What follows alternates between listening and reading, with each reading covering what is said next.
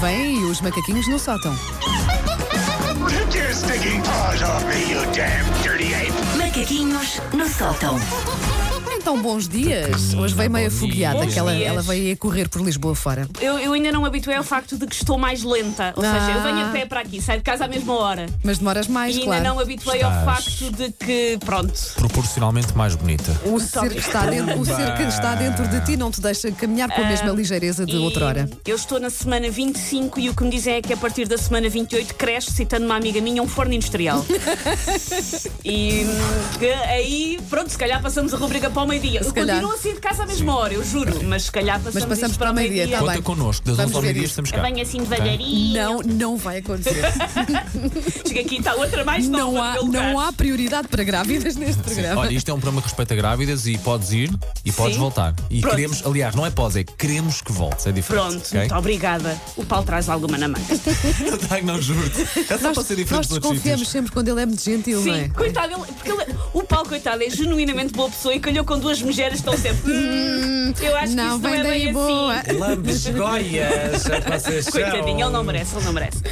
Ora, a Então, o que é que notícia de queres eu- falar hoje? Sim. Ah, a notícia de que eu estava grávida apanhou algumas pessoas que me conhecem desde sempre um bocadinho desprevenidas.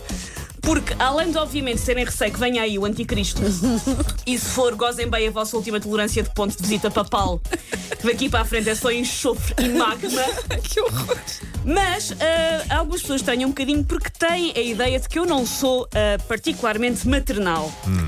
Para começar, são pessoas que nunca viram a maneira ridícula como eu trato os meus gatos, Uhum. que é demasiado maternal. Mas a verdade é que eu, de facto, não tinha aquele chip que as meninas desta idade têm. Exemplo prático: eu nunca brinquei com bonecas. Eu não gostava de brincar com A bonecas. sério? Não A tinhas sério. nenhum bebê chorão? Nunca tiveste? Acho que tive. Eu herdei ainda brinquedos da minha irmã, mas eu não Nenuco? ligava Não nenhuma. ligavas muito, não é? Não. Brincava com pinipons, brincava com bonecos de peluche, Clássico. brincava com legos, mas eu nunca fui Aquela muito coisa de- do bebê, não é? Do bonequinho Sim. bebê e da caminha e tirar a fraldinha, não sei o que. não Nunca era fui contigo. muito disso. E ainda um exemplo que, não sendo tão maternal, é mais drástico, sobretudo para uma pessoa que foi gaiata nos anos 80 barra 90. Eu nunca tive uma Barbie na vida. Mas olha, eu também não. Consigo Mas tu lidar és com velha, isso. Wanda. Consigo lidar com isso. Então, fofa. Pararam com, Paraste como eu nunca te chamei isso no ar. Reparaste como no ar eu tenho cuidado de não te chamar isso. Paraste? Vês? Eu escolho os momentos para te chamar É velha. por isso que eu gosto dela. Quando a Wanda era criança, brincava-se com galhos e pedras, não havia brinquedos. Claro, ainda com a bola de, de pano. Ainda não se tinha Sim, inventado sim. plástico. altura da Estive a fazer Vanina uma ainda não Barbie. sabia como fazer fogo. pá. Não, mas as bonecas eu fazia de pano. E era eu que as costurava. Os Coitadinha. meninos. Enquanto tentava à remendar também os buracos dos meus sapatos. com as suas mãos pequeninas. Ah, eu nunca sim. Uhum. tive então uma Barbie. A minha irmã, que é 9 anos mais velha do que eu, era pré-adolescente quando eu Que é era uma criança. velha também. É uma velha, ela própria. E como a velha da minha irmã não teve Barbies, achava que eu também não devia ter. Ah, E ok. explicavam que as Barbies eram bimbas. Dizíamos já para aí com 5 anos que as Barbies eram um símbolo da exploração feminina e eu tua- fazia que sim com tua a irmã, cabeça. A tua irmã. E eu fazia que sim com a cabeça, Tão e dizia informada. que sim. Não fazia ideia de que, é que era a luta contra o patri- patriarcado, ia com esse discurso esquisito para o recreio da escola, mas, de facto, eu não brincava com Barbies. E se eu hoje em dia pareço um arrumador de carros a vestir-me, é porque não aprendi a ser fashion como a Barbie. Ah, lá está. Faltou-te uma barba. Faltou Na vida. aquelas Barbies com uma cintura tão diminuta que na vida real aquela cachopa teria que prescindir de ter rins, porque não cabia. Sim. À falta de Barbie, eu tive durante um breve eh, período de tempo uma skipper. Uma A skipper. skipper, deixa-me lá para ver. quem não se lembra, era a irmã da Barbie. Eu não vou dizer que não me lembro, já, mas tu és velha.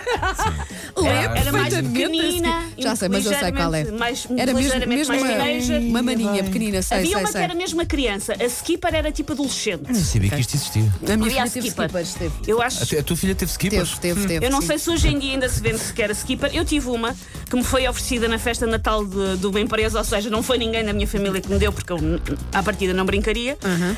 Um, a skipper era então a irmã mais nova da Barbie, claramente rancorosa e amarga com o sucesso da irmã.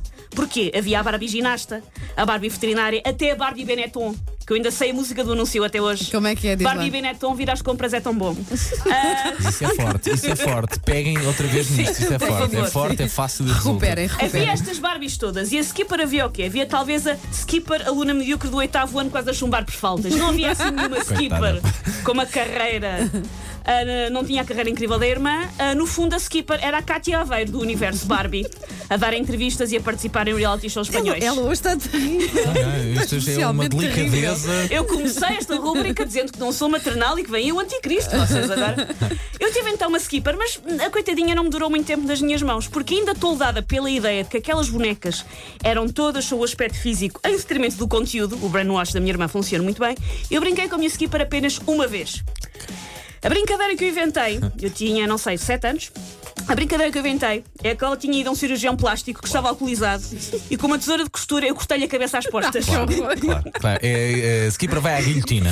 É, olha, foi. E a skipper era muito vaidosa e eu era o cirurgião e cortei-lhe toda a cabeça com a tesoura de costura da minha mãe em vários pedaços. Mas E nada foi a te- única vez que eu brinquei com a skipper. Nada temam, caros ouvintes. Ela vai ser uma boa mãe. Vai, vai. Senhores vai. da Segurança Social, não sei se querem meter alguém com binóculos à porta Já da vos minha disse, casa. Um dia Eu vamos acho- todos dentro. Eu acho que está tudo bem. Vai, vai ficar tudo bem. Vai vai, ficar tudo ótimo. Nós estamos cá para mais ou menos estar de olho. Se a criança aparecer esquisita, vocês, ai, pronto. Mas esquisito é que muda. Agora nas notícias é que é mais grave. Dirty ape. Macaquinhos no sótão.